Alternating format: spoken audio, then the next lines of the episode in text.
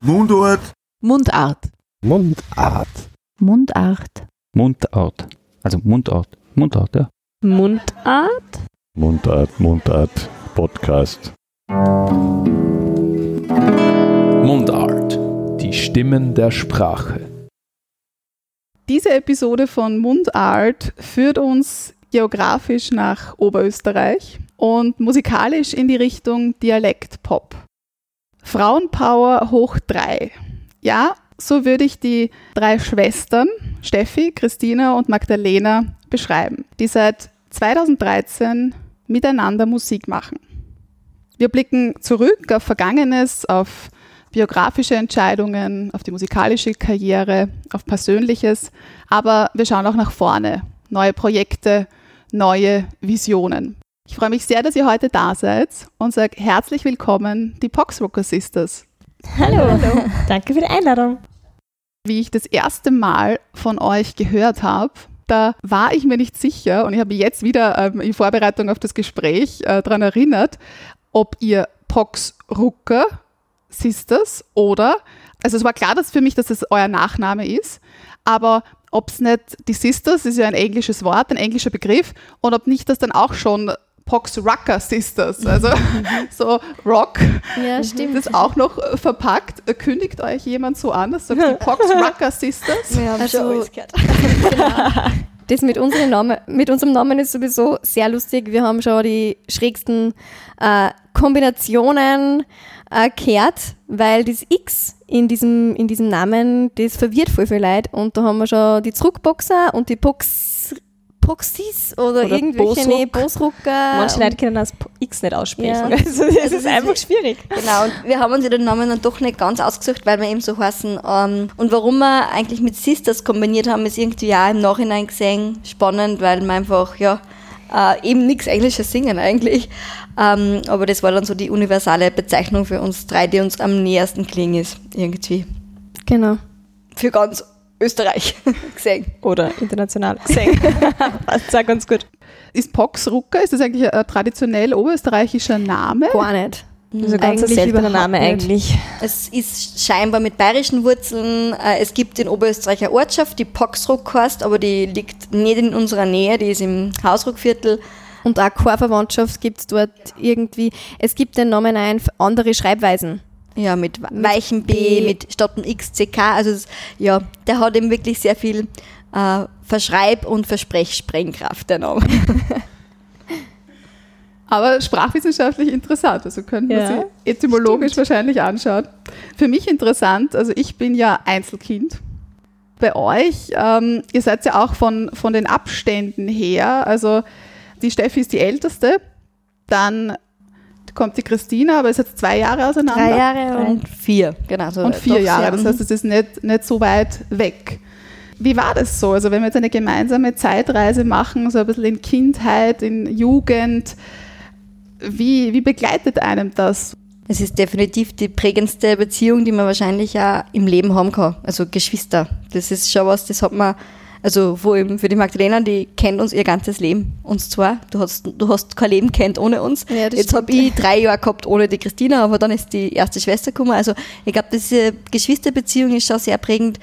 Lernt man auch ganz viel, kann man wahrscheinlich auch ganz viel ausprobieren fürs Leben. Also nämlich was Streitkultur betrifft, was Teilen betrifft, was äh, Abgrenzung, den eigenen Platz finden betrifft, hätte ich gesagt. Also das ist schon sehr was Wertvolles, aber eben ich, vermutlich eben kann man das sicher mit anderen Beziehungen gut anders ausgleichen, aber wir haben das sicher in alle Richtungen ähm, aufgesaugt und ausprobiert und also gestritten und gelacht und Freundschaft und alles ist da drinnen irgendwie. Hätte ich Ja, gesagt. stimmt. ja, ich würde da sagen. Also wir haben halt einfach auch mit, uns, mit der Musik dann auch extrem viele Gemeinsamkeiten gehabt und das war halt immer so. Und Mama hat auch oft gesagt, wenn wir gestritten haben, wenn's, hat sie sich oft gedacht, man soll ich dazwischen gehen, aber sobald sie uns wieder singen gehört hat, hat sie gewusst, ah, sie haben es jetzt wieder ausgemacht und es passt wieder. Also es war für uns auch ein bisschen äh, Kanalisierung, diese Musik, äh, Streitigkeiten auf die Seiten zu legen und einfach zusammenzufinden wieder. Was war so rückblickend die intensivste Zeit, wo euer Zusammenhalt am stärksten war, wo man so sagt, in der Pubertät, ja, da geht da jeder eher so seinen eigenen Weg, jede von euch, oder, oder ist es eher, dass man im Alter, unter Anführungszeichen, mehr zusammenwächst? Kann man da irgendwas ausmachen, wenn ihr jetzt so drauf schaut? Ich, wenn ich jetzt so drauf schaue, meine Meinung ist eigentlich so, dass jetzt gerade am stärksten ist. Also ich habe irgendwie das Gefühl, auch seitdem die Kinder gekommen sind, dass wir einfach auch nur viel mehr zusammenhalten und jetzt da dieser Schritt, dass man sich nur viel bewusster jetzt auch für uns Boxruckers ist das entscheidend, dass, dass wir jetzt nur viel mehr irgendwie, ähm, also dass die Beziehungen gut gepflegt sind, dass man aber auch gut Distanz halten kann. Es ist so intensiv und trotzdem auch jeder schaut auf seine Bedürfnisse und Ich glaube, wo spannend ist, also es sind ja doch Abstände, also wir haben drei und vier Jahre Abstand. Das heißt schon, dass wir in unsere Biografien, so jede für sich, ja doch auch immer wieder an ganz andere Orte gerade stehen. Also die Magdalena hat maturiert, da war ich mit dem Studium schon fertig und habe schon gearbeitet und also das sind einfach trotzdem ganz andere Lebensrealitäten und das haben wir, glaube ich, über die Jahre immer wieder ausbalancieren müssen, nämlich durch das, dass wir dann doch ein, ein gemeinsames Musikprojekt als Arbeitskolleginnen auch haben. Also es tut sich privat dann vielleicht bei jeder ganz was anderes gerade. Also bei uns älteren zwei, das ist gerade Kind und Familie schon voll Thema. Die Magdalena macht jetzt gerade die Weltreisen, die wir halt vor fünf Jahren gemacht haben. Also das ist immer ein wenig zum Austarieren, weil dadurch jeder ja gerade ein bisschen andere vielleicht Bedürfnisse hat persönlich. Und da haben wir über die letzten Jahre immer dazu gelernt und auch eben gerade das Thema mit Privates und Berufliches gut trennen, gerade als Geschwister, als Schwestern, das ist immer wieder Herausforderung für uns, wo wir immer wieder vorwärts kommen und dann auch wieder mal einen Rückschlag einstecken müssen. Das ist, gehört, glaube ich, einfach dazu. Ja, gut gesagt.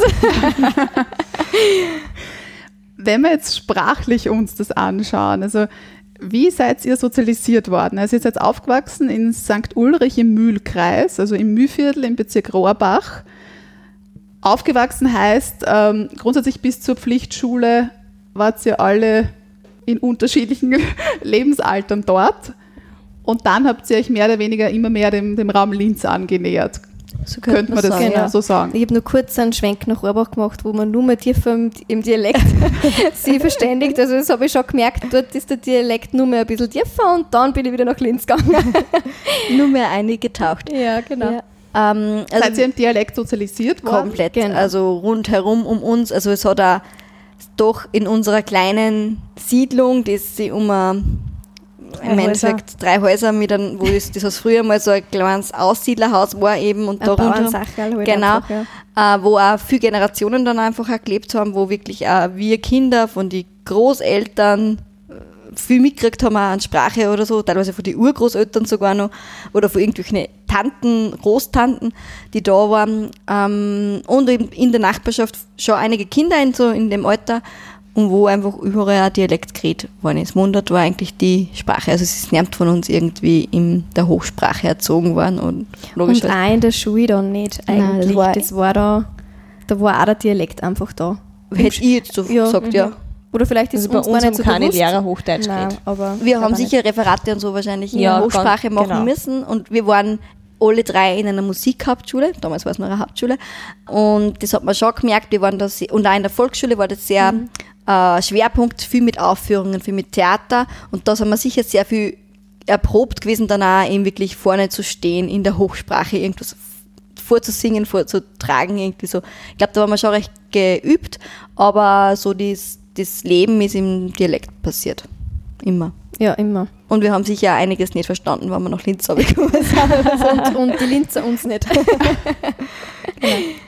Eure Berührungspunkte, ihr habt jetzt gesagt, mit, mit der Hochsprache oder mit dem Hochdeutschen, dem Standarddeutschen, also wann habt ihr das irgendwie wirklich mehr, mehr reflektiert? Oder in der Schulzeit und so, das, das kommt so nach und nach. Ich meine, sicher durch eure musikalische frühe Laufbahn, wie du gesagt hast, die Präsentationen, das Vorspielen und so, das hat dann schon Bühnencharakter und war dann für euch schon immer recht klar, okay, auf der Bühne, wenn es irgendwie öffentlicher ist, dann wird es ein anderer Kontext und dann switcht man auch die Sprache. Also ab wann realisiert man das? Oder kann man das natürlich sagen, überhaupt? Ab wann euch das irgendwie so bewusst war, okay, in unserer Region, da ist es so, aber es, es ist ja irgendwie anders und ihr selber passt euch irgendwie an. Ja, ich habe eben das Gefühl, ich weiß gar nicht, ob ich das so realisieren kann, aber man passt sich ja dem Gegenüber an. Also wenn wir da jetzt in Wien sind und dann reden die, die Leute da eher in der Hochsprache oder im Wiener Dialekt, dann passt man sich irgendwie ein bisschen diese Sprache an. Und genau, man passt sie an. Also das habe ich Ja. jetzt auch schon nicht mehr im Dialekt gesagt. Und, und irgendwie, das, das passiert so. Unbewusst. Unbewusst eigentlich. Ich glaub, so, als würde man sich sozialisieren mit dieser Person, mit der man da spricht. Wa- Was bei uns vielleicht schon ist, wir haben das alle drei gehabt, dass wir sehr bald zum Dichten angefangen haben. Also wir haben das alle gehabt, dass wir jetzt außerhalb von unseren ersten Kompositionen, ich meine, die sind teilweise auch schon im Hauptschulalter, be- haben wir die schon geschrieben, also da gibt es ja Mappen voller von, von jeder, aber wir haben auch viel so Gedichte gemacht oder für Freundinnen ein Lied umgetextet oder eben, eben gerade zum Geburtstag für die Oma was gedichtet und ich glaube, da ist uns dann schon sehr bald bewusst worden, ähm, okay, mache ich das jetzt im Dialekt oder mache ich jetzt ein Gedicht in der Hochsprache? Ich glaube, das war zwar dann auch oft ein wenig Zufall, was man gerade irgendwie Oder. Gefühl gehabt hat, genau. Aber ich glaube, wir haben dann schon sehr bald ähm, so differenziert, also eben, wo passt was besser irgendwie gerade. Ähm, wo man dann vielleicht irgendwie über mal einen Song geschrieben für einen Bewerb und das haben wir in, in Hochdeutsch geschrieben, aber privat das Geburtstagsständchen habe ich in Dialekt gedichtet. Also ich glaube, da haben wir dann schon in dem Alter schon, ist uns das schon bewusst worden, dass da einfach Unterschiede sind und dass man an manche Orte vielleicht das mehr passt oder ja. Ja, einfach auch eben das Formellere Mhm. ist eigentlich dann die Hochsprache und alles, was auch ein wenig im privateren Umfeld ist, ist dann der Dialekt. Oder gemischt. Oder gemischt, ja. Es gibt da Sachen, das, das, das mag ich ja beim Austropop so gern, weil das ist manchmal im Dialekt und manchmal in Hochdeutsch. Und die mischen einfach und einmal so und einmal so. Und, und ich glaube, das ist auch, das ist ja die Freiheit dieser, unserer Sprache. Das ist das Schöne, dass wir nicht einfach nur eins haben, sondern so eine Auswahl. Als Bereicherung, als Genau. ganz klar als Ressource. Mhm. Also auch wenn ihr euch jetzt außerhalb äh, vom Mühlviertel bewegt und auch im Raum Linz alle drei wohnt, würdet ihr sagen, ihr sprecht immer noch Mühlviertler Dialekt, ihr singt im Mühlviertler Dialekt. Doch, also gerade bei den Kompositionen, die wir jetzt als Poxrocker sich das machen, sind wir ganz stark im Dialekt, hätte ich gesagt. Da schauen wir eigentlich, dass wir eher uns auf keinen Fall irgendwie verbiegen oder so. Weil natürlich dann schon oft einmal schnell mal vielleicht wer kommt und sagt, ah, das versteht man aber nicht so gut, das Wort, gab es da nicht vielleicht ein bisschen was, dass das mehr Leute verstehen. Und das ist aber uns irgendwie immer wichtig gewesen. Dann braucht man mehr Dialektpop machen, wenn man das dann eh auf einmal Wienerisch singt oder auf einmal Hochdeutsch oder irgendwie dann so versucht, das zu verbiegen eben. Also ich glaube, das Verbiegen ist das Wichtige, weil wir sagen ja auch nicht lieb, wir reden auch von der Liebe, weil das ist halt das Wort, mit dem wir groß geworden sind eher. Aber wir sagen zum Beispiel Schäser und das Sa ist was, was voll nicht verstehen. Und wir haben jetzt da eine Single gerade, die so heißt und es fragen wirklich voll viele, was heißt denn das Sa? Ja, sein, also sei.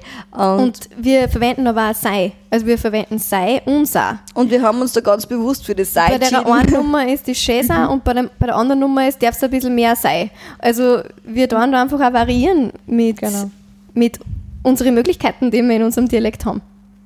Was würdet ihr sagen, ist das Besondere des Mühlviertler Dialekts? Also ich weiß nicht, ob ich mit dem schon mal direkt konfrontiert worden bin, aber was unterscheidet den grundsätzlich jetzt von anderen oberösterreichischen Dialekten? Gibt es da irgendwelche phonetischen Merkmale, Aussprache, bestimmte Lexeme, ja, das ist, Wörter? Das ist irgendwie voll schwierig, weil gerade eben bei uns im Mühlviertel gibt es ja auch voll viele unterschiedliche Regionen. Und wie heißt die Grenze? Ja, da gibt es diese Knackergrenze. Weil, da gibt- weil es gibt eine Region, die sagen die Knacker und dann wird es aber der Knacker. Also Oder es kannst du mir einen Knacker geben. es Oder einen Ketchup oder die, die, das Ketchup, der Ketchup. Also da Ja. werden halt dann die Artikel auf einmal verändert.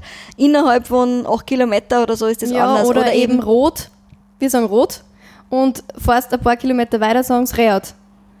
Und, Oder und Röhrt, sagen Ja, wir. Ja, und also- es ist halt voll unterschiedlich, wirklich auch im Mühlviertel, dass da ich denke mir manchmal, man merkt wirklich auch die Ortschaften. Wenn ich wen trifft, dann kann ich mir ungefähr vorstellen, ah, der ist jetzt von dort oder der ist von dort. Und das ist wirklich teilweise schon eine Ortschaft, die da einen die Unterschied man macht. hört. Genau. Aber was sicher eben es sind ein paar ganz spezifische Wörter, die da oben auch sind. Also das, die man teilweise, glaube ich, da hat es auch ganz eine eigene Grammatik gegeben, die wir vielleicht gar nicht mehr so kennen. Das ist dann auch wirklich spannend. Also die Zahl 2 zum Beispiel, also da hat unsere Oma nur, und ich glaube, unsere Eltern haben das teilweise auch noch, ob das jetzt zwei sind oder zwei sind oder zwei sind, das hat was ausgesagt über das, ob das zwei Männer sind, zwei Frauen, ein Paar. Äh, die zwei sind zwei Männer gewesen zum Beispiel. Und das ist was, das geht aber, glaube ich, schon mittlerweile ein bisschen verloren. Also das können wirklich nicht mehr viel. Ähm, Und in eurem Sprachgebrauch, in eurer das haben wir nicht mehr drinnen. Nein. Nein. Wir, also, wir wissen das nur und das ist irgendwie nur was Spannendes. Äh, Weil und- wir es halt mitgekriegt haben. Genau, und das ist ja da wirklich manchmal extrem cool, wenn man dann wo im Mühlviertel um unterwegs ist und dann ist so vielleicht am, am Stammtisch sitzen da auch die, die, die so reden, dann weiß man selber, okay, was steckt da dahinter? Das ist nämlich ein kommutes grammatikalisches Gerüst, aber wir haben das einfach nicht mehr drinnen. Das ist dann doch irgendwie, das verwässert dann trotzdem auch, ich glaube auch innerhalb von Oberösterreich dann auch. Und mir ist auch aufgefallen in euren Liedern, in euren Songs, aber auch jetzt, ihr sagt teilweise kommt und teilweise kimmt. haben. Ja, stimmt. Und ich sag kummern, also für mich, ich kumm, ich kumm heut. Also für mich ist immer Mhm, das ist kummern. immer gleich. Ist stimmt, ja. Und ich muss wirklich auch, also ich muss wirklich, das ist schwierig, ich bin ja zum Beispiel im Salzkammergut in die Schule gegangen, von 14 bis 19 und da, das hat mich auch voll geprägt. Also da habe ich mir sicher auch Sachen mitgenommen und dadurch habe ich dann oft schwer, da muss ich dann eigentlich erst im Mühlviertel sein und mit anderen Mühlviertler reden, um zu erfassen, ah, das ist jetzt eigentlich das Wort, das vom Mühlviertel kommt und das ist das Wort, das ich mir von irgendwo geholt habe und das ich halt jetzt auch integriert habe in meine Sprache. Also eben das Sa und das Sei, also Sa ist sicher das Mühlviertlerische und das Sei haben wir natürlich dann aus Oberösterreich in unsere Beziehungen, die man halt rundherum so hat, von Freunde, Schule und so weiter, Arbeit, das haben wir sich dann da auch eine, eingebracht in, in unsere Sprache. Also kommt und kimmt, das ist für euch einfach ein, Kontinuum. Ja, genau. Ja. Gibt's beides. Ich muss gerade gerade Da überlegen. müssen wir jetzt überlegen, ob das mit einer Satzstellung zu tun hat oder ob das mit, mit was das zu tun hat, wann man kommt mit- und wann man kommt. Oder mit dem Wort wo- nachher, das was kommt. Ja, da, vielleicht danach. gibt es vielleicht gibt's ja wirklich irgendeine Regel Ja. dahinter, ja, oder? die, die uns gar nicht bewusst ist. Aber ich weiß, dass wir oft bei Konzerten, wenn wir irgendwelche Lieder singen, da haben wir schon öfter, sagen wir jetzt kommt oder kommt. Mhm. Da Ja. haben wir doch, Da diskutieren wir dann bei den Texten, wenn wir dann, wenn wir kurz dann übers, übers Lied nochmal reden oder so. Äh, wie war der, der Text nochmal? Und dann zum Beispiel bei Nimm da was mit, Genau. haben wir das, glaube ich. weil der Dann- Sommer wieder kommt. Oder Ja, kommt. Oder Kind, was singen Was wir? haben wir jetzt? was haben wir was gesagt? haben wir, genau, für was haben wir sie Beides ist für uns richtig. es kommt auf den Kontext an und das ist natürlich ganz klar öffentlicher Kontext, privater Kontext. Ähm, ist es generell irgendwie formeller oder informeller? Ist es spontan oder vorbereitet? Klar, man spricht nicht immer gleich, aber grundsätzlich, so wie ihr jetzt mit mir sprecht, sprecht ihr auch bei Puls 4 beim ORF. Also habt ihr eine Mediensprache, Podcast, Medium, Rundfunk sozusagen, eine Mediensprache, die sie vielleicht ein bisschen mehr anpasst, ein bisschen mehr Richtung, wie du gesagt hast, Magdalena, Hochdeutsch, Standarddeutsch schraubt? Ich glaube schon, dass man da definitiv reagiert aufs Gegenüber und irgendwie so auch diese, eben, das- dass man da dann irgendwie vielleicht vor dem TV steht oder so. Ja, und bewusst einfach auch dann äh, manchmal diese Hochsprache einfließt. Wobei wir da selber schon draufgekommen sind, also da hat ganz viel eben die Schule geprägt, äh, weil man da einfach auch viel in der Hochsprache sprechen muss, als Lehrerin sowieso, aber auch als Schüler oder Studentin dann. Ähm, und dass man da dann irgendwie so in diesem Kontext stärker auf die Hochsprache geht, das hat man, glaube ich, früher nicht so stark gehabt. Das haben, haben wir nur viel mehr, egal wo wir waren, geredet, wie uns der Schnabel gewachsen ist. Das stimmt, Ähm, ja. also da haben wir, glaub ich, wie, wie Christina und ich dann in die Schule gekommen sind, gell, da, da hat man richtig gemerkt, auch auf der Bühne, dass man dann Ja. manchmal in diese Hochsprache ein bisschen reinkommt, weil man es mhm. kennt vom, man steht den ganzen Vormittag in der Klasse und redet Hochdeutsch und dann steht man auf der Bühne und auf einmal fängt man an, dass Und man da ein dann- Hochdeutsch redet. Da haben wir nicht habe ich, gesagt, das geht nicht, weil das sind wir nicht. Äh, und das ist mir nämlich wirklich voll aufgefallen, weil ich bin das nicht so gewöhnt gewesen. Ich, ich meine Arbeit immer, ich war in der Jugendarbeit und war immer im, im Mühlviertel und eben wirklich in den abgelegensten Gemeinden. Und da habe ich wirklich immer, also da habe ich schauen müssen, dass ich die Leute verstehe. Und deswegen habe ich meine Sprache überhaupt nicht anpassen müssen. Und das ist eben genau das, wo, wo wir gesagt haben, eigentlich das wollen wir nicht. Also wir wollen uns nicht irgendwie auf die Bühne ste stehen und dann das Gefühl haben, oder Genau. die Leute das Gefühl geben, wir machen es jetzt irgendwie anders. Genau. Das ist Also eine Kunstsprache sozusagen. Ja, Also ich fand jetzt unauthentisch, wenn wir jetzt auf der Bühne oder im, Po- im Podcast oder sonst wo sprechen und dann reden wir die ganze Zeit Hochdeutsch oder halt so fast Hochdeutsch. Äh, gleichzeitig finde ich das aber auch voll äh, wichtig, das ist für mich auch ein Symbol oder Art von Höflichkeit, dass man wenn man jetzt zum Beispiel eben in einer anderen Region ist oder eben zum Beispiel in Wien, dass man sich einfach ein bisschen bemüht, einfach dem anderen gegenüber, weil er, weil er ansonsten vielleicht nicht versteht oder sie ansonsten nicht versteht. Das finde ich, ist mehr so eine Höflichkeitsform, aber für mich war es ganz unauthentisch, wenn wir jetzt im Dialekt die Musik machen und dann sind wir beim Interview und reden auf einmal Hochdeutsch. Das ist, also außer eben, es ist irgendwie notwendig, einfach weil, weil der andere ansonsten einfach wirklich nicht versteht. Dann finde ich das, das dann muss man das für die auch machen. Ja. Und ich denke, wir leben auch in einer, in einer globalen Welt. Also wir waren jetzt da alle drei im Ausland, wir haben auch im Ausland studiert. Da trifft man dann, zum einen redet man viel in Englisch natürlich, aber man trifft dann irgendwie Leute, die vielleicht Deutsch kennen und aber nur wirklich Hochsprache kennen. Da, da prägt, das prägt natürlich auch. Also das ist sicher auch was. Und privat jetzt die Boxdrucker Sisters zu Hause, wenn ihr telefoniert, wenn ihr irgendwie nur unter euch seid, Alles im Dialekt. Also ich glaube, das ist sehr ähnlich wie da. Ich ich würde auch sagen, ähnlich. ähnlich wie da. Ja. schreibt ihr im Dialekt, WhatsApp? Ja. Ja. Ja. Also ich habe recht einen Stress, dann wird sowieso eine Sprachnachricht. Und dann ist Und es das funktioniert aber im Dialekt nicht so gut. Ja, genau. Ich, nämlich, ich bin kein Fan von Sprachnachrichten ähm, und jetzt hätte ich das oft versucht, dass ich es in mein Handy einsage und das geht wirklich im Dialekt nicht, weil eben die Spracherkennung kennt natürlich Dialektwörter nicht und das, das eben, Das dann das ist verschriftlich. verschriftlicht, das, da muss man dann ins Hochdeutsche um und da bin ich dann eigentlich auch wieder abgekommen davon. Weil 2013, das ist so das Gründungsjahr der Boxdrucker Sisters. Und ihr seid ja eigentlich im Rahmen eurer, eurer musikalischen Karriere erwachsen geworden. Also ihr wart ja schon noch recht jung. Also Magdalena, du warst Also wie wir mit Boxhocker Sisters so angefangen haben, war ich 18, 17, 17, 18. 18. Aber auf der Bühne, wie wir zum Singen angefangen haben, war ich 12, 13. 13, 12. Ja, also ich bin definitiv erwachsen worden. Über und durch die Boxhocker Sisters. Würdet ihr gewisse Schritte anders machen oder ist es so, dieses, dass ihr einfach jetzt euch emanzipiert habt auch von gewissen Vorstellungen, von gewissen Rollenbildern und manchmal da einfach irgendwie in gewisse Dinge hinein äh, gestolpert seid und dass man sich einfach so manches mehr gefallen lassen hat, dass man es jetzt würde, aber es war auch der Zeit entsprechend und dieser Entwicklung entsprechend oder wie, wie seht ihr da jetzt zurück? Ich hätte gesagt, das trifft sehr gut, wie es du jetzt zusammengefasst hast, weil ähm, eben, wir waren, es war gerade das ganze Musikbusiness war für uns natürlich auch ganz was Neues. Es war auch nie unser Plan, das sollte man vielleicht auch dazu sagen. äh, wir haben, keine von uns hat Musik studiert zum Beispiel. Wir sind Aber halt viele Instrumente. ja, wir haben viel musikalisch gelernt über die Jahre und haben halt einfach viel vor allem gesungen und die, also das Singen war halt einfach was, mit dem wir groß waren sind und wo wir halt als drei Schwestern sicher besondere Harmonie haben. Aber jetzt anders machen, ich denke, es gibt nichts, wo wir sagen, das bereuen wir jetzt komplett, sondern ich glaube, es hat schon so passt eben zu dem Zeitpunkt. Und wir haben, das war für uns auch immer was, was wo wir recht dankbar sind, dass wir uns drei gehabt haben. Immer. Also wir waren immer zu dritt weil es gibt manchmal auch eigenartige Situationen oder eben, es hat das gegeben mit, ah, ihr drei, das wäre ja super, ein bisschen kürzere Röcke, ein bisschen, also man hätte ja sicher gerne versucht, uns am Anfang in eine ganz andere musikalische Ecke zu stell stellen, hätte ich schon in Erinnerung. So. ja, auf jeden Fall. Da war sicher vielleicht auch mehr gegangen an Umsatz und verkaufte CDs und Tickets und das waren wir aber nicht und sind wir auch nicht. Uns war immer die Haltung in der Musik wichtig, uns war immer die Message wichtig und das haben wir Gott sei Dank von Anfang an wirklich durchgezogen. Wir haben uns auch gespült, wir haben ein wenig gebraucht und wir werden auch jetzt auch immer wieder nur brauchen, dass wir sie finden und dass wir sagen, das passt jetzt für uns, das geht auch beim, bei der Musik und bei den Texten und wie man es arrangiert und wie man es musikalisch aufbereitet, aber von hört auf beim Look und wie man sie auf der Bühne präsentiert natürlich. Das ist immer ein Prozess. Ja, und es hat sich definitiv einfach schon was verändert. Dadurch, dass wir erwachsen worden sind, sehen wir manche Dinge anders vielleicht in der, aus der Vergangenheit.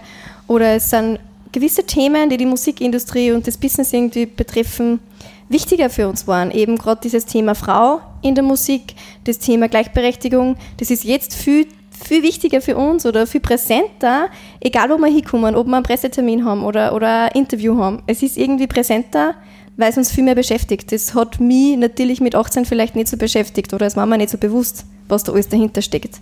Und jetzt sieht man die Welt halt anders und, und reflektiert über das anders und da ist dann einfach auch voll das wichtige Thema für uns entstanden in den letzten Jahren. Ja, und eben wir sind erwachsen geworden, wie du gesagt hast. Und da hat man eben auch natürlich verschiedene Themen, die einen be beschäftigen.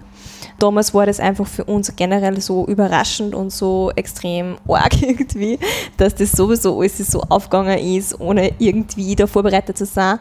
Ähm, da hätte man sich natürlich manchmal, da hat man im Nachhinein einfach andere Leute gehört, "Ma, wenn wir das gewusst hätten. Ich meine, wir haben, wir haben Konzerte auf einmal, waren wir, wir waren dann auf Ö3 und auf einmal waren dann alle Konzerte ausverkauft gewesen und wir haben aber nicht mehr, mehr spielen können, weil einfach das das, das Jahr schon geplant war und, und das sind einfach so Sachen, das, das, die haben wir nicht planen können und, und da war es schon manchmal schade, dass man nicht mehr, nur mehr spielen haben können einfach dann auch. Oder man war im Job oder man war mit der Schule nur gebunden.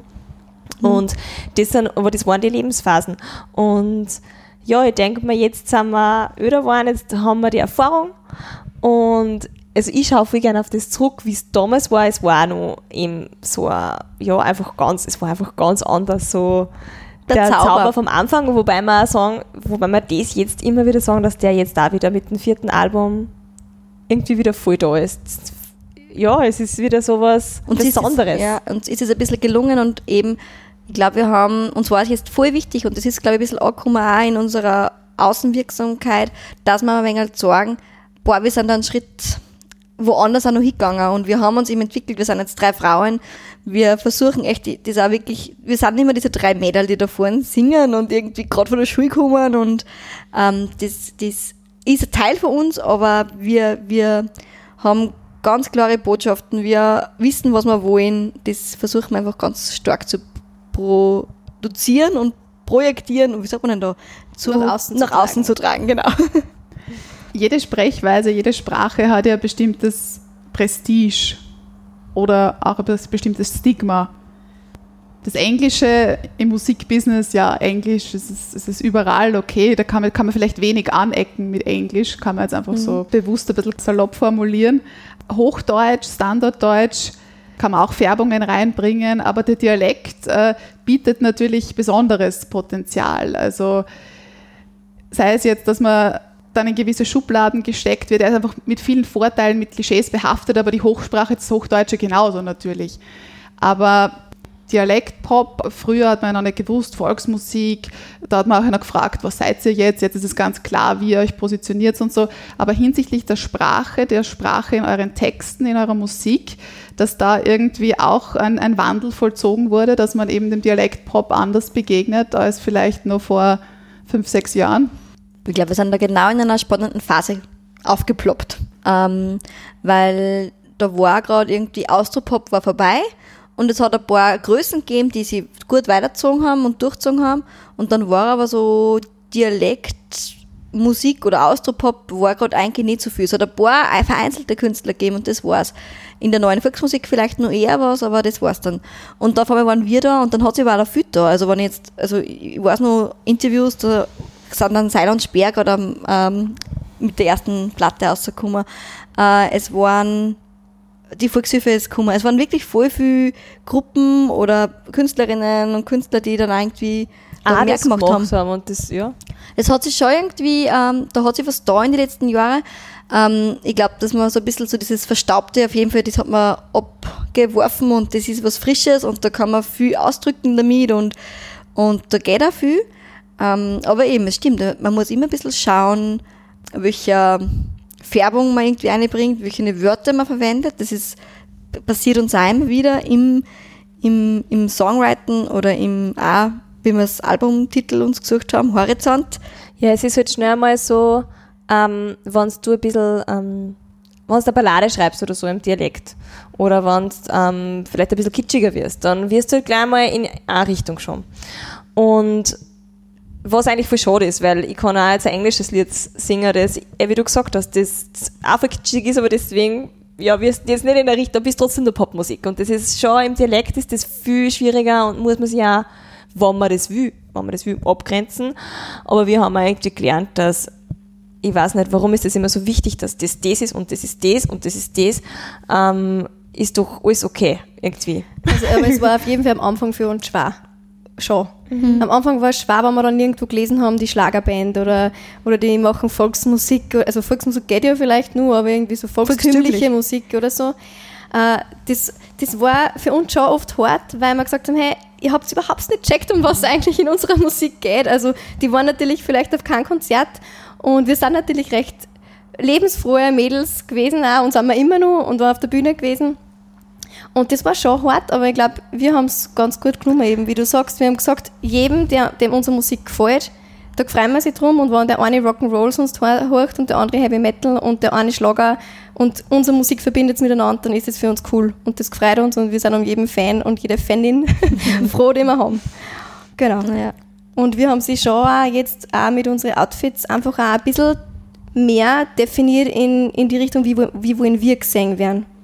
Und das haben wir, glaube ich, schon auch mit unserem Auftreten jetzt ganz bewusst diese Entscheidung, nicht mehr, nicht mehr die Dirndln, sondern einfach so, wie wir uns wohlfühlen, auch privat, dass wir das anziehen. Das ist ein wesentlicher Punkt, weil mir fällt es oft auf und ich diskutiere auch oft mit Kollegen und Kolleginnen, wenn jetzt äh, Sprachwissenschaftler, Sprachwissenschaftlerinnen befragt werden für Interviews, also gerade im, im Printmedium, dann wird das ja meistens mit Bildern bestückt. Und egal zu welchem Thema man befragt wird, sei es jetzt Dialekt oder sei es generell Sprachwandel und so weiter und so fort, man findet dann recht oft die klassischen Bilder, Trachten, irgendwie dieses Kulturelle, was natürlich ein, ein Teil davon ist, aber wieso wird das immer so reduziert? Warum? Ich meine, okay, man bra es braucht ein Bild und diese Bilder sind irgendwie da und die gibt es schon recht lang, die sind ja verstaubt zum Teil, aber warum wird das immer so assoziiert? Ja, das ist schwierig. Es ist Ja. ja bei uns so gewesen, wir haben ja wirklich mit so selbstgemachten, modernen wir- haben wir, waren wir auf der Bühne und dann haben wir aber weggegangen und haben Röcke angehabt mit Blusen und die Leute haben trotzdem gesagt, wir haben Dirndln an. Also das war schon ein bisschen so ein festgefahrenes Bild eigentlich und ich glaube, das ist in dem Fall auch so Dialekt, Lederhosen, Dirndl, das ist diese Ecke. Ich weiß nicht, Und, wie man ja, das... und es ist irgendwie schade, weil eben man sieht ja, also wir kommen nach Wien und da hören wir die verschiedensten Dialekte, wenn man auf der Straße geht. Und der Dialekt ist was komplett Modernes und lebt voll und ich finde es auch für Kinder voll super, wenn sie lernen, weil das ist sozusagen eigentlich fast wie eine zweite Sprache, die man kann. Also weil es hat teilweise eine eigene Grammatik, die man irgendwie kennen muss. Also es ist ja eigentlich auch voll was Gescheites, wenn man es kann. Also ich finde das voll, wenn Kinder, Kinder schaffen das, das Hochdeutsch reden und Dialekt. Also da bin ich überzeugt, dass die das drauf haben und dass man da keine Sorge haben muss. Ähm, und, und ja, dass man das eben nur auf irgendwie so, so Brauchtum reduziert. Es ist einfach Alltag. Also es ist natürlich super auch im Brauchtum und es ist super in der Kultur und in der Volkskultur, aber es ist einfach Alltag. Ja, Für uns vor allem. Und ich finde es dann auch schade, wenn, wenn man immer so extra das nicht darf. Man darf extra kein Dirndl anziehen, man darf extra keine Lederhosen anziehen, damit man ja nicht irgendwie in, irgendein- in irgendein Eck eingeschoben wird, wo, wo man vielleicht nicht sein möchte. Äh, Und das finde ich auch, dass andere Musiker, Kolleginnen und Kollegen das machen, dass das dann so extrem bewusst nicht nur, keine Ahnung, Hipster und Dings und modern, damit damit, weil die so viel Angst haben davor, dass da eingeschoben werden. Und das finde ich aber eigentlich wieder kontraproduktiv, weil es klingt jetzt vielleicht arg, wenn ich das so sage, aber früher hat es oft geheißen, oh, die, was sie Dirndl anziehen oder äh, Lederhosen, das sind ja gleich mal ein bisschen so, vielleicht eher rechts oder Nationalsozialisten oder weiß nicht was. Und ich finde es ganz wichtig, dass die, die nicht so denken und die eine gute Einstellung haben und die offen für andere Kulturen sind äh, und für alle möglichen Lebensformen, die es gibt, auch traditionell angezogen sind, weil Dürfen. das und, Und dürfen, dürfen, ja. ohne da, und weil sonst kann sie die, können sie diese Mauern und diese bildlichen Grenzen nicht aufheben. Und das Ja. finde ich ganz wichtig. Das stimmt, ja. Wir dürfen uns das nicht wegnehmen lassen. Ja, das genau, ist, glaube ich, wirklich das. Also man darf es nicht wegnehmen lassen, weil wir haben früher ganz oft Dirndl angehabt. Einfach auch gern, wenn man irgendwo mal wo unterwegs war, beim Wiesen sitzen oder irgendwelche Festeln. Aber eigentlich tut man es jetzt manchmal nicht mehr, weil man sich denkt, "Ma, nicht, dass das dann wieder irgendwie falsch rumkommt. Aber eigentlich ist das der falsche Weg. Ihr habt es schon erwähnt, euer viertes Album Horizont. Habe ich es jetzt richtig ausgesprochen oder sagt Ja. das ihr mit einem dialektalen Touch? Es gibt leider kein, es gibt, wir haben lang so. gesucht nach einem Wort, das irgendwie Horizont gibt es einfach nicht im Ja, Dialekt. Horizont. Also das ist irgendwie, wir haben zumindest kein Wort gefunden, dass das ähnlich irgendwie das Gefühl, was wir damit ausdrücken wollten, irgendwie Das stimmt, weil so das Gefühl ist ja so, so Aufbruch, oder? Neu. und da so, ah, genau, da noch irgendwie so mit Sehnsucht wo hinschauen. Und da haben wir irgendwie, und die, die Songs haben sich halt dann auch einfach, es hat alles so in diese, in diese rote, in den roten Faden von Horizont hat eingepasst. Und das war dann einfach auch der Titel, aber wir haben da lang herum gerätselt. Es gibt einfach Wörter, und das haben wir beim Songwriter Nights schon öfter mit, mitgekriegt, die kann man einfach nur in Hochsprache verwenden. Das ist halt irgendwie so. Und das ist aber auch im Sprachgebrauch so. Und das ist ja dann eben das Schöne. Also wie, wie bei euch durchschwingt, es ist nicht schwarz-weiß und es muss auch nicht so sein. Und dann irgendwas in eine Form zu pressen, nur dass es sozusagen dem Schein nach in das System passt, äh, das entspricht dem einfach nicht. Weil grundsätzlich könnte man ja sagen, ja, je, je universeller die Texte, je einheitlich, desto größer ist ja auch der potenzielle Musikmarkt. Das ist natürlich Thema, also das ist auch sicher das, was wir am Anfang oft gehört haben, wenn sie das ein bisschen anders singen würdet, dann können das mehr verstehen und so. Ähm, wir haben aber die Erfahrung gemacht, dass es eben gut ankommt, wenn man irgendwie authentisch auf der Bühne steht, wenn das, das kommt auch charmant, ein Dialekt ist auch was, wo man gleich ins Gespräch kommt. Wir kommen mit unseren Konzertbesucherinnen und Besuchern in Tirol gleich mal über die Texte voll ins Gespräch. Wir sagen da ganz anders, aber wie sagt denn da ihr? Also das ist irgendwie eigentlich, Ein Icebreaker. ja, Und, und ich glaube genau. auch, dass da gerade im Dialekt wird da immer so viel Gewicht eingegeben, ob man es versteht oder nicht. Weil ich denke mir, wie viele Lieder rennen im Radio auf Englisch oder jetzt ist auch wieder voll viel im Trend Französisch Spanisch. oder Spanisch. Keiner versteht es. Keiner, keiner versteht, was dort ist und ich kann voll gut Englisch, aber jedes Wort verstehe ich auch nicht, was da jetzt so gesungen wird, weil man viel mehr auf die Melodie hurcht, sobald es gar nicht die Muttersprache ist. Finde ich, hurcht man viel mehr auf die Melodie und irgendwie auf den Beat. Und da ist es auch jedem egal. Und es ist völlig wurscht, ob man es versteht oder nicht.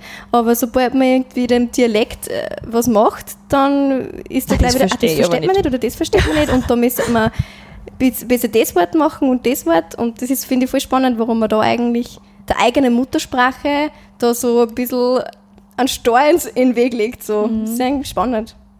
Ja. Ich glaube, dass wirklich gerade in, in Österreich der Dialekt einfach ein sehr emotionales Thema. ist. Ja. Es ist wirklich sehr mit Nostalgie verbunden, sehr viel auch mit Tradition und irgendwie, egal ob jetzt Dialektsprecher, Dialektsprecherin bin oder nicht, ob ich loyal gegenüber dem Dialekt bin oder nicht, irgendwie, es kann jeder mitreden. ähm, aber gleichzeitig ist es, glaube ich, ja sehr viel mit, mit Identität und Persönlichkeit verhaftet und man ist dann vielleicht schneller mal irgendwie, Genau. ja, natürlich. Es ist Ja, Strenger einfach. Ja, oder man ist dann eigentlich schnell einmal vielleicht verletzt, wenn einem da wer das wegnimmt. Also das ist ja das nä- nächste. Alles, was Genau. so, so, so nahe bei einem selber ist und das ist halt Muttersprache. Das ist natürlich, da kann man natürlich dann auch gleich emotional werden. Jetzt haben wir gesagt, ihr, ihr seid mit eurer Musik erwachsen geworden. Wie schaut es denn aus mit eurer Zielgruppe, mit euren Hörern und Hörerinnen? Also sind die auch mit euch ge- gewachsen? Äh, was, was wisst ihr über, über die? Weil man Konzerte, jetzt dürft ihr wieder spielen, jetzt dürft ihr auf große Tour gehen in Österreich und Deutschland. Genau, ja, jetzt geht's wieder los. Ähm, das haben wir schon sehr, sehr gespannt. Es ist einfach wirklich, dieses Corona hat einen extremen Schnitt gemacht. Also das ist wirklich, deswegen haben wir vorher gesagt, wir spüren gerade diesen Zauber vom Anfang, weil es ist manches wirklich wie am Anfang. Ähm, wir haben in den letzten Tourneen echt ausverkaufte Konzerte gehabt und das ändert sich gerade einfach alles wieder. Es ist wieder so ein bisschen ein Neubeginn. Man muss sich teilweise die Leute wieder selber da spülen und neu irgendwie motivieren, weil einfach eine lange Pause war. Jetzt sind wir schon voll gespannt. Also wir kennen unsere Fans schon recht gut. Es sind sehr viele Frauen. Wir haben sehr viele Frauen in unserem Alter, die auf unsere Konzerte kommen. Ganz Oft- viele Familien haben wir. Also wir haben ja viele Paare ja, und ganz viele Kinder. viel, wir haben viel ganze Chöre, die zum Beispiel kommen. Und da sind wir schon sehr gespannt, wie sich das weiterentwickelt jetzt da. Ich glaube, dass die schon sich gut mit dem identifizieren können, weil die sind auch mit uns jetzt irgendwie so ähnliche Lebensphasen wahrscheinlich durchgegangen. Ähm, und es wird sich da immer ein bisschen was verändern. Also, ähm, ja, manche finden sie vielleicht in unserer Musik jetzt nicht mehr so, wie sie es jetzt vor fünf Jahren irgendwie für sie passt haben, hat. Und gleichzeitig sind wir jetzt auf der Bühne mit, einem, mit unserem gesamten Programm. Also wir spielen ja jetzt nicht nur das neue Album, sondern wir haben ja irgendwie so ein Best-of mit. Und das so, es war schon immer unser Anliegen schon, dass wir so viel mitnehmen können irgendwie und dass wir viel, dass sie viel finden in der Musik, aber dass wir es auch überraschen und dass irgendwie das ausgängen und sie denken, ah, boah, mit dem habe ich gar nicht gerechnet oder so. Also dass uns das schon, das war uns schon immer Anliegen und ist uns für die Tour auch wieder. Ja, und es gibt halt einfach auch dann Songs live, die es auf keine Alben gibt, weil es die halt einfach nur live gibt, weil es Partynummern sind und weil es einfach für uns wichtige Songs sind, weil wir es immer schon mit haben. Und das ist halt auch ein Erlebnis, wenn uns dann auf einmal eine ganz neue Nummer vielleicht hören, die das gar nicht kennen, weil es nirgends zum Hören gibt. Ich habe für euch ein Zitat ausgesucht, das ja, ich finde sehr gut passt. Und zwar Hugo von Hoffmannsthal. Der Dialekt erlaubt keine eigene Sprache. Okay, da kann man jetzt sprachwissenschaftlich zerlegen, was ist eine Sprache, ab wann ist es eine Sprache, ähm, aber eine eigene Stimme. Das trifft sehr gut. Weil es ist eben genau dieses Emotionale, worüber wir vorher geredet haben. Durch, durch den Dialekt ist ihm gleich ein Gefühl auch da, automatisch. Ähm, eine Verbundenheit oder vielleicht auch eine Distanzierung, weil man sagt, oh, das verstehe ich eben nicht. Äh, oder vielleicht auch Neugier, wenn man sich denkt, boah, also und dieses, dieses Gefühl, glaube ich, das trifft es gut mit Stimme, weil man dadurch irgendwie ähm, so viel aussagt gleich. Ja, schön. Was sagt ihr? Ja, voll. Ich finde, dass die Stimme auch voll für eine Gemeinschaft irgendwie steht, weil also Sprache hat für mich noch nicht so viel mit Gemeinschaft zu tun wie Stimme. Vielleicht liegt es daran, dass wir singen und, und wir als Gemeinschaft irgendwie singen. Aber ich finde auch, dass das wird irgendwie und vielleicht auch mit Gesang. Ich finde, dass der Dialekt sehr was Melodisches hat, wo auch die Stimme recht gut dazu passt. Ja, bei der Stimme ist ja so, die Stimme ist individuell, jeder hat eine eigene Stimme, jeder hat eine eigene Stimme. Und das ist sowas Persönliches und ja, das gibt es kein zweites mehr auf der Welt. Um diese Wirkung noch einmal ein bisschen ja, zu veranschaulichen oder vielleicht euch auch noch mal in einer anderen Weise bewusst zu werden, gibt es ein kleines Experiment und wir probieren aus, dass ich einen Text ausgewählt habe, bock die zusammen und den Text nehmen wir jetzt her und versuchen den jetzt zu übersetzen. Und wir schauen jetzt einfach, was passiert. Und es soll jetzt nicht dieses Klassische sein, ja, es gibt nur Dialekt und, und Hochdeutsch und Standarddeutsch und wir pressen das jetzt in ein System, sondern indem ihr das macht, ähm, schauen wir einfach, ja, was, was verändert sich jetzt? Einerseits in der Satzstruktur, in der Grammatik, in der lautlichen Ebene, bei den Wörtern, also auf diesen ganz verschiedenen Ebenen. Aber wie fühlt sich das für euch an, natürlich? Aber wie machen Sie jetzt den Hochdeutsch? Also wir sollen Genau, das also jetzt, okay. wie wird das für euch passen und jetzt wäre das einfach nur anders ausgesprochen oder wird ihr, kehrt dann auch die Satzstruktur geändert, kehrt das irgendwie, dann geht es ja mit dem Rhythmus nicht mehr aus oder so, Genau, wie, ja. Ja. wie, wie wäre das, wenn ihr das jetzt äh, vorliest oder vorsingt oder wie auch immer ihr das ähm, probieren War möchtet. schwierig. Von der Zeile geht es ja nur ganz gut Ja. aus. Pack deine Sachen, nimm deinen Koffer. Ich wische die Tränen von meinem, meinem Gesicht. Das geht sich sogar rhythmisch. Genau. aus. Ich wisch Nimm die Bilder von der Wand, Und deine Bücher vom Von meinem, meinem Tisch. das geht sich alles aus. Schmeiß alles hinaus, das erinnert an die Zeit von dir und mir. An die Zeit von dir. Ja. An die Zeit, ja. Von dir und mir, ja. In der Als ich, ich die zwei oder, oder in der ich die zwei im Fotobuch noch Glücklich lachen glücklich sie. lachen. sie. Sie, Aber sie, jetzt reimt sie, sich nicht mehr. Sie.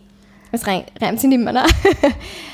Aber die zwei, die da so lachen, sind, Sind nicht, sie- sind nicht mehr wir. Ja, der Reim ist weg. Okay, dann Der müssen wir um weg. da. Das ist das spannendste Ding eigentlich, dann mit den Reimwörtern. Ja. Aber gehen wir mal zum Refrain. Pack dich zusammen, pack dich zusammen und geh.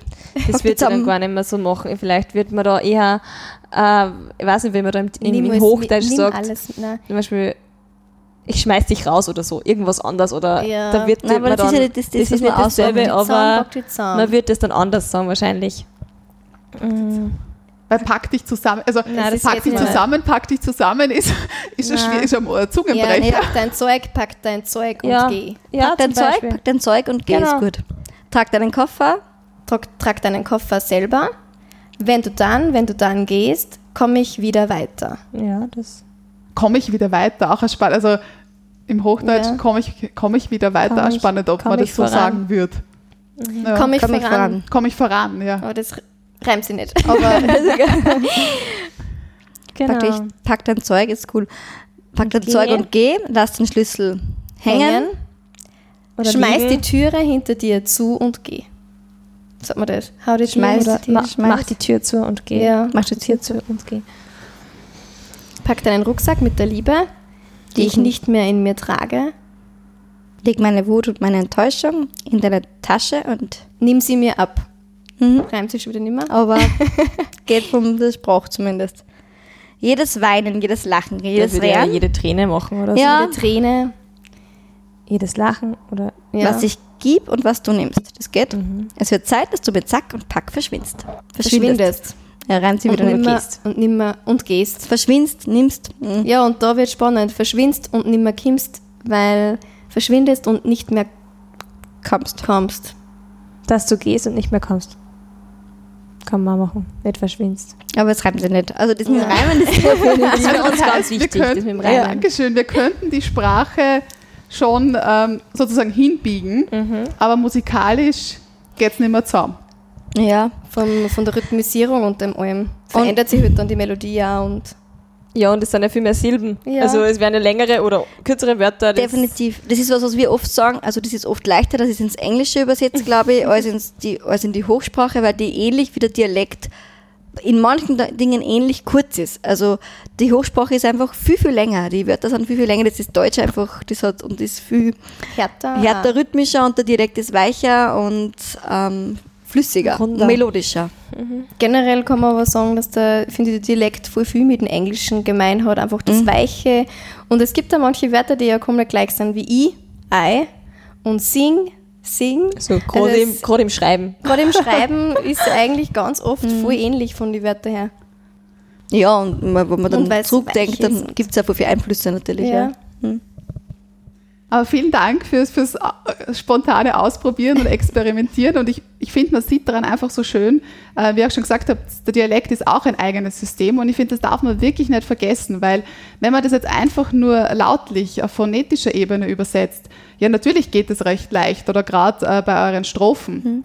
Aber man muss das im Ganzen, auf allen äh, Ebenen, auf der Syntax, ähm, man muss es dann mit der Musik anpassen. Also wahrscheinlich wäre es möglich und es wird äh, vielleicht auch einen gewissen Reiz haben, aber man müsste es komplett überarbeiten. Es Genau. reicht nicht nur einfach anders auszusprechen Genau. und dem dann einen anderen, einen anderen Touch Genau. zu geben. Und eben wirklich teilweise manche Wörter nicht mehr das aussagen, was man eigentlich im Dialekt damit aussagt. Genau. Es ist dann einfach auch nicht mehr so lyrisch. Es gehört immer dieses, ja, Lyrische dazu irgendwie.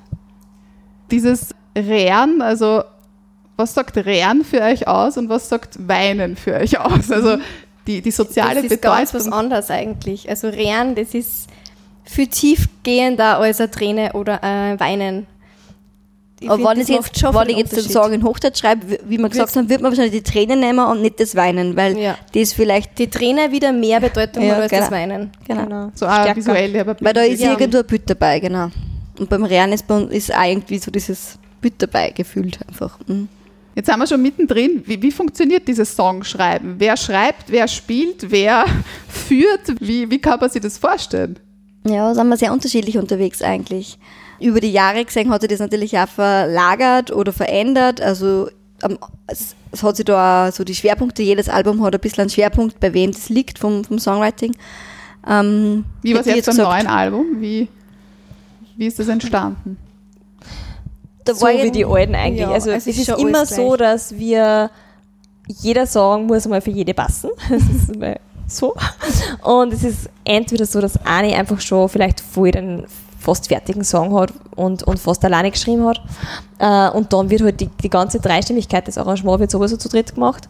Und dann gibt es aber auch Songs, da treffen wir sie und wir schreiben wirklich ab dem ersten, da gibt es vielleicht nur eine, eine Inhaltsidee, Idee, ein Thema, das man Oder vielleicht nur das wir schon mal machen. genau, oder oder oder, ein oder so. Satz, genau. Oder ein Wort. Also gerade Genau. Viereinander war am, am ersten Album so ein typisches Lied, wo wir das Viereinander, das Wort haben wir so spannend gefunden, da, weil das im Dialekt so viel aussagt und so viele verschiedene Dimensionen hat, weil man kommt sich viereinander, man ist viereinander da, also es gibt ja so viele Sachen mit diesem Viereinander. Und deswegen haben wir das dann auch zu einem Lied verpackt und da haben wir sich wirklich zusammengesetzt und haben vom, nur das Wort gehabt, mit dem wollen wir was machen und dann ist dann ein Song raus- rausgekommen. Aber jetzt gerade vor allem durch den Lockdown, durch Corona, haben wir das schon auch viel genützt, jetzt bei dem Album, dass man nur jede für sich auch viel Zeit gehabt hat zum Songwriten. Und da haben wir auch wirklich, eigentlich waren wir schon, haben wir schon Listen gehabt und haben das aber wirklich teilweise nochmal voll über, über den Haufen gehauen und haben nochmal teilweise Songs gestrichen und neue dazu genommen, die einfach besser passt haben in, die, in diesem Moment. Und Jetzt wird man sich vorstellen, das ist ja ganz was Lustvolles. Also Songs schreiben ist ein kreativer Prozess, da küsst einem die Muse und dann schreibt sie das so dahin und ähm, es ist ja nicht immer leibern. Das ist, Ja. es ist wie jede Arbeit. Es ist wahrscheinlich wie ein Roman schreiben, eine Dissertation schreiben, einen einen Text schreiben. Es ist nicht immer leicht, oder? Also Ja. wie geht es ihr da um mit dem Druck und mit den eigenen Erwartungen? Könnt ihr euch da gegenseitig helfen irgendwie? Oder was sind so Tipps durch, durch Durststrecken oder so? Weil es ist ein Schreibprozess und wie jeder Schreibprozess, glaube ich, gibt es Blockaden. Ich, ich finde, aus unserer Erfahrung, außer dass uns der Druck immer recht gut da hat. Wir haben immer gesagt, wir Deadline. machen, wir machen ein Album und da braucht man, braucht man Songs und eigentlich war das immer, finde ich schon, dass das immer voll wichtig war für, für die Inspiration, dass man weiß, jetzt muss man was schreiben. Weil sonst im ganzen Alltagsstress sitzt man sich vielleicht gar nicht dazu, dass man jetzt einen Song schreibt, aber wenn man weiß, jetzt brauche ich einen Song, dann ist das ganz was anderes. Ja, und ich denke mal, man kann das, also ich habe das schon auch gemerkt, man kann das üben. Also in die Phasen, wo man sich da wirklich Zeit genommen soll, es ist eine Songwriting-Phase, die geht dann über mehrere Wochen. Und man macht das jetzt wirklich jeden Tag dazu, dann wird man, dann geht man auch irgendwie anders an das hin und, und man probiert mehr aus. Und dann gibt es, finde ich, aber auch noch das andere, das, das andere Songwriting, wo wirklich einfach auf einmal Inspiration Geistesblitz. kommt. Genau. Und ohne Druck und ohne, und ohne, wo, wo einfach gerade die Stimmung passt, man sitzt sich daheim alleine hin und dann, also, und da kann auch, also, entstehen extrem super Nummern, aber es entstehen auch super Nummern, wenn man sich wirklich sagen, wie wir sie oft getroffen haben, Songwriting. Wir haben jetzt Songwriting-Treffen und dann haben wir einfach geschrieben und das, da sind auch super Sachen entstanden. Ich glaube, das, was für uns vielleicht hilfreich ist, dass wir drei sind und wenn einmal eine Blockade hat, dann kann gilt das die anderen ein bisschen, die anderen so ein bisschen ausgleichen. Also, weil wir haben jetzt irgendwie, jede hat ein paar Songs am Album, die stärker von ihr sind oder vielleicht sogar ganz von ihr sind und dann ist bei dem Album ein bisschen weniger von mir und dafür ist beim anderen ein bisschen mehr von mir. Äh, ich glaube, das ist, das haben wir recht ähm, froh drum und das nützen wir einfach auch so. Gleichzeitig ist schon das Coolste ist immer, wenn so der Flow so läuft. Also ich finde, das ist schon was, ah, wenn einfach was gleich so da ist und passt, das sind schon oft auch Songs, wo man dann einfach auch merkt, das, die kommen auch gleich voll gut an. Das ist schon, das, von der Musik geküsst zu sein, das wünscht man sich natürlich am häufigsten. Das geht halt nicht immer.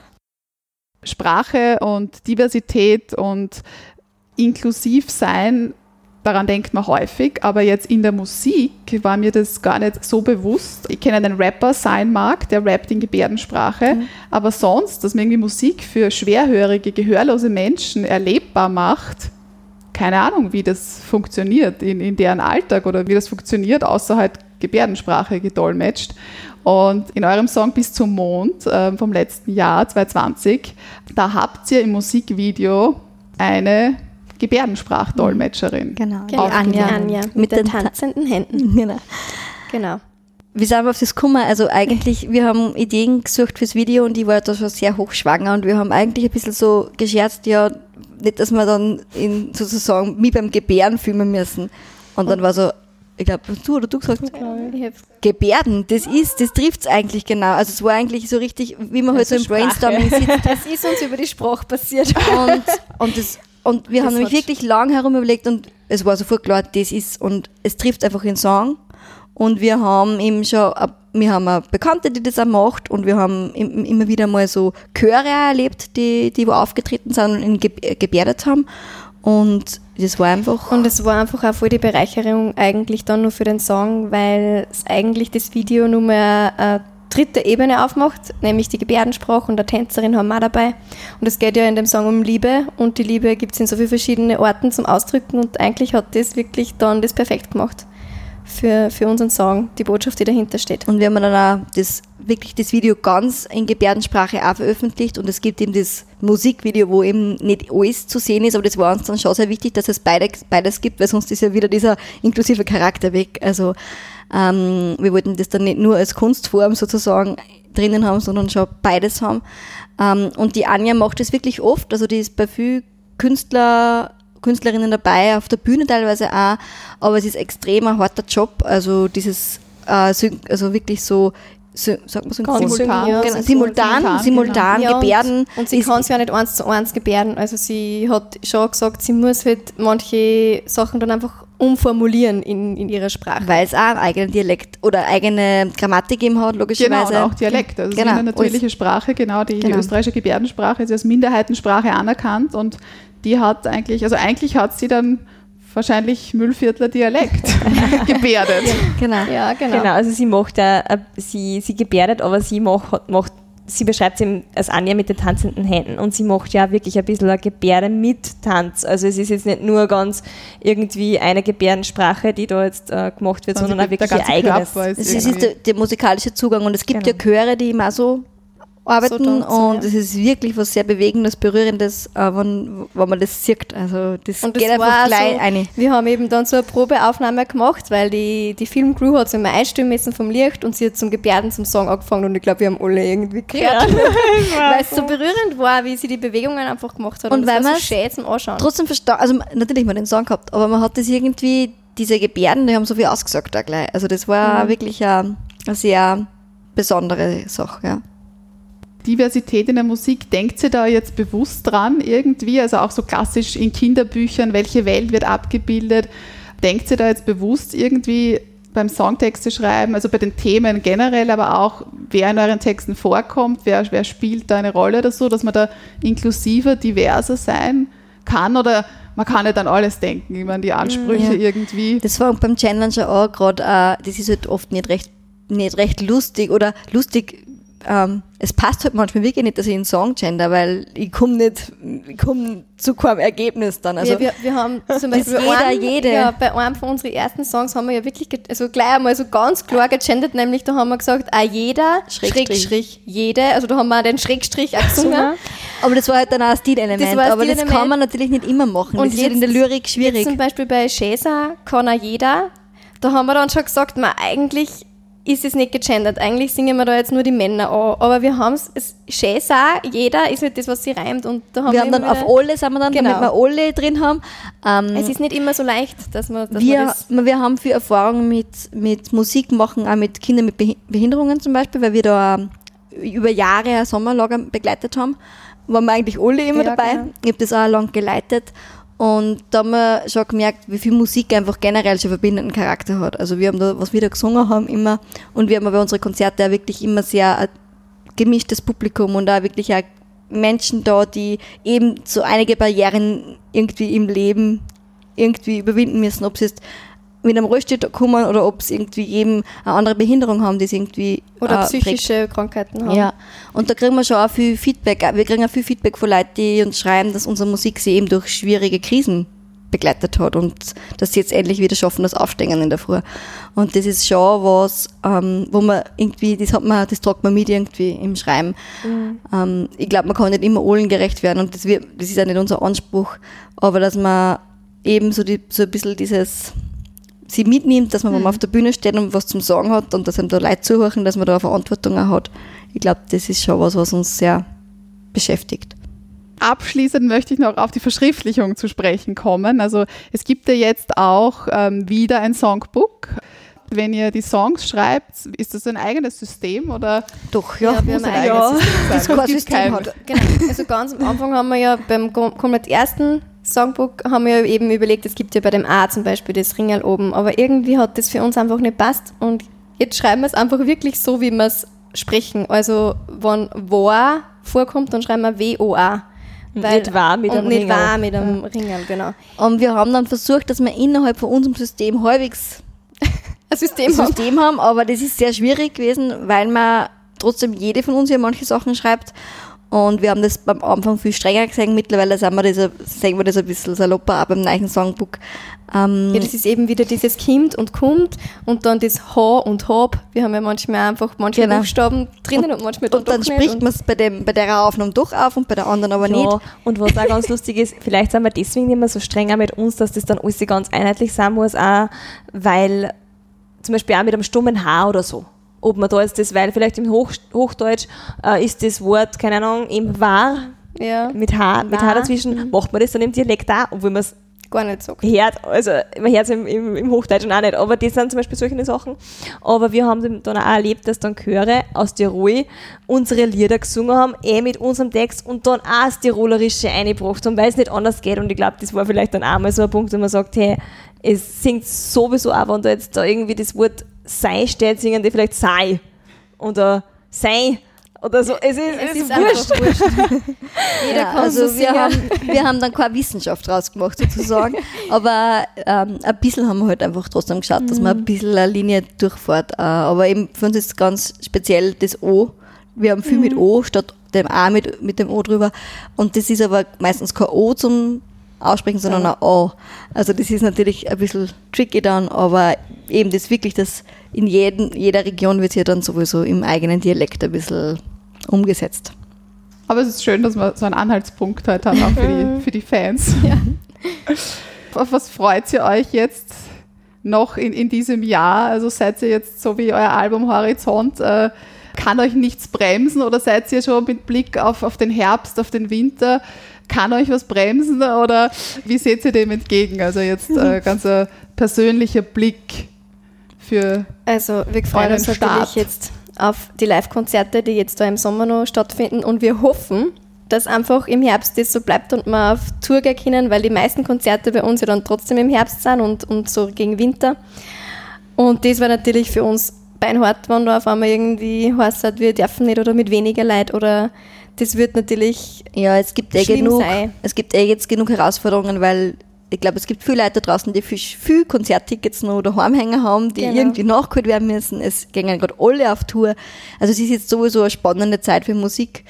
Ähm, wir haben extre ein extrem cooles Konzertprogramm jetzt irgendwie geprobt und freuen sich schon voll drauf, das endlich auf die Bühne zu bringen. und wir hoffen, dass ganz viele Leute kommen und sie trauen, weil ne, es und ist sie trauen. Ja, Ja, sie das trauen nämlich nicht nur wegen Corona, sondern bei den Open Airs auch wegen dem Wetter. Also man hat auch gemerkt, die, die, die Kaufkultur von Tickets hat sich auch verändert. Die Leute sind ein bisschen flexibler und wollen eher zuwarten, was für uns Künstlerinnen natürlich dann schwieriger macht, weil man hat dann Angst, ah, kommen nicht genug Leute. Ja, oder der Veranstalter sagt dann, ah, es sind aber noch nicht so viel verkauft, sollen wir es nicht doch absagen. Ja. Und es ist aber, glaube ich, wirklich so, auch in Zeiten wie diesen mit Klimawandel und so, äh, es sind Unwetter gewesen jetzt ganz viel im Sommer und gerade bei den Open Airs ist es einfach so, dass sie, glaube ich, wirklich die Leute am Tag X das kaufen, weil Wir wenn ich nicht weiß, dass wie es wieder wird, dann Wir will nicht das nächste Ticket zurückgeben müssen, Genau. so ungefähr. Also ich glaube, da hat sich gerade voll viel verändert. Das wird für die ganze Branche, glaube ich, eine Herausforderung. Das kriegt man auch mit. Ich glaube, ich habe letztens gehört, selbst bei den Salzburger Festspiele waren die Premieren nicht ausverkauft, weil es einfach eine andere Kultur gerade ist und eben die Leute vorsichtiger sind. Manche gehen auch noch gar nicht auf Konzerte, wollen einfach noch nicht. Ähm, ich hoffe vor allem, dass das auch politisch irgendwie auch gesehen wird und gehört wird, weil da geht es ja wirklich um Existenzen, also wie das weitergehen wird in der Musikbranche. Und wir wissen, wie wichtig die Musik ist, nämlich für die Psyche der Leute. Mhm. Und das, das sollte einfach auch gesehen werden und da hoffen wir einfach, dass sie dann auch, dass da Bewusst das Bewusstsein dafür da ist, dass das ganz wichtig ist, die Kultur in Österreich und das, dass Musikerinnen und Kabarettistinnen und alle möglichen Leute, Theaterspielerinnen auf die Bühne können und die Leute ein positives Gefühl geben können in so einer schwierigen Zeit. Nachgefragt. Der Mundart Word Rap.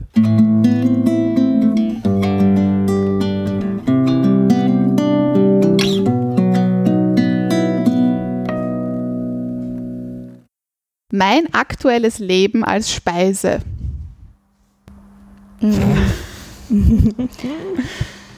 Also ich hätte gesagt Schokokuchen mit flüssigem Kern.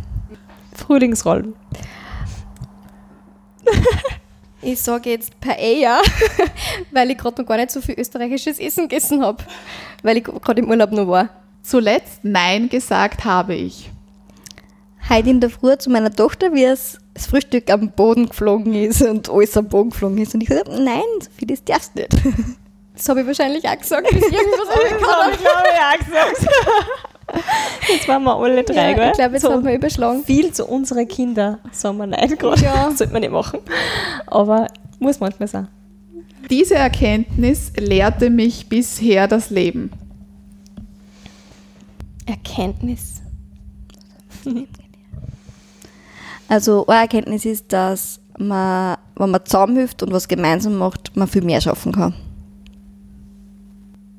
Dass man dankbar sein soll für die Sachen, die man hat, ähm, weil Dankbarkeit einfach äh, ein ganz gutes Gefühl auslöst und das ist dann auch wurscht, für was man dankbar ist. Es können ganz kleine Sachen sein, aber wenn man das Gefühl der Dankbarkeit verspürt, dann ist das einfach ein Gefühl von Zufriedenheit und Glück. Ähm, die Akzeptanz und dass jeder so sei und jede so sei kann, wie es ist. Also, dass keiner ein Ideal entsprechen muss oder sollte. Zu diesem Lied tanze ich unbeobachtet. Unbeobachtet. Ich tue gerade ganz viel üben für unsere Tour und das ist immer, darf es ein bisschen mehr sein. Aber meistens beobachten mich meine Tochter. und tanzt mit am Boden. Heißt unbeobachtet, dass man nicht gesehen werden will dabei, Dass man nicht Äh, dass man nicht gesehen werden will. Das gibt's nicht bei mir. Ja, bei mir ist gibt's mir wurscht, wenn mich wer sieht.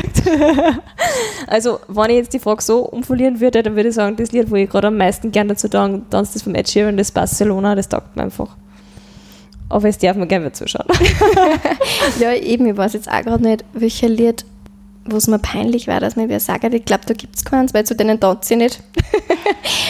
Aber was ich gerade extrem gern her, ähm, so ein bisschen mein Urlaubssong Cover Me in Sunshine von der Pink mit ihrer Tochter, weil das finde ich einfach voll die schöne Botschaft da. Wenn eine Kristallkugel die Wahrheit über mich, mein Leben oder die Zukunft verraten könnte, was würde ich wissen wollen? Puh. Darf ich? Hm, wir- Ich würde nichts wissen wollen. Ich möchte mich überraschen lassen auf alles, was kommt. Äh, und genau. Ich würde schon eine Sache wissen wollen. ich würde gern wissen wollen, ob die Welt noch steht. Oder, also ob wir es geschafft haben, dass wir die Kri- Klimakrise aufgehalten haben oder nicht. Weil jetzt gerade habe ich das Gefühl, wenn wir so weiter tun, schaffen wir es nicht. Und das möchte ich gern wissen. Okay. Ich tendiere, die ich zwischen, ich Ja, tendiere zwischen den zwei die Sachen. Weil will ich wissen, ob die Welt untergeht oder will ich lieber nichts wissen. Das sage ich gerade so nicht. ähm, aber ich glaube, mir, für mich war es schon, also für mich war schon spannend, einfach zu wissen, wie, ob, wie es im Herbst weitergeht, also wie, der, wie sich der Herbst entwickelt. Und wenn ich da ein bisschen eine Ahnung nur davon habe, dann war das irgendwie gerade ein wenig, für mich ein wenig erleichternder im Leben. Eine mündliche Liebeserklärung sage ich auf Hochdeutsch, Standarddeutsch oder im Dialekt. Im Dialekt. Ich liebe dich. Ich sage, ich liebe dich. Ich sage, ich liebe dich. Ich sag's im Dialekt. Also einmal in ich liebe Hochdeutsch. dich Mhm. und zweimal Im Dialekt. Genau. und das klingt, Ich liebe dich. Ich liebe die. aber nicht ich lieb die. Nein, Nein, ich ich lieb liebe die. dich. Das heißt, es wird einfach das E ausgelassen Genau. und dich die. So wie ich mag die, ich liebe die. genau. Genau. Wir haben, ich habe aber nur eine, eine Dialektabkürzung, nämlich 1, 2, 3. Aber das ist so 1, 2, 3. Das ist so die Ich Wo liebe man dich. Nichts sagen Wenn kann. man nichts sagen kann, dann haben wir nur 1, 2, 3. Aha. Das ist so unsere Dialektvariante, aber ich bin sonst in Hochdeutsch, ja. Spannend. Und genau jetzt ist die Zeit für Musik. Träume. Leben genießen.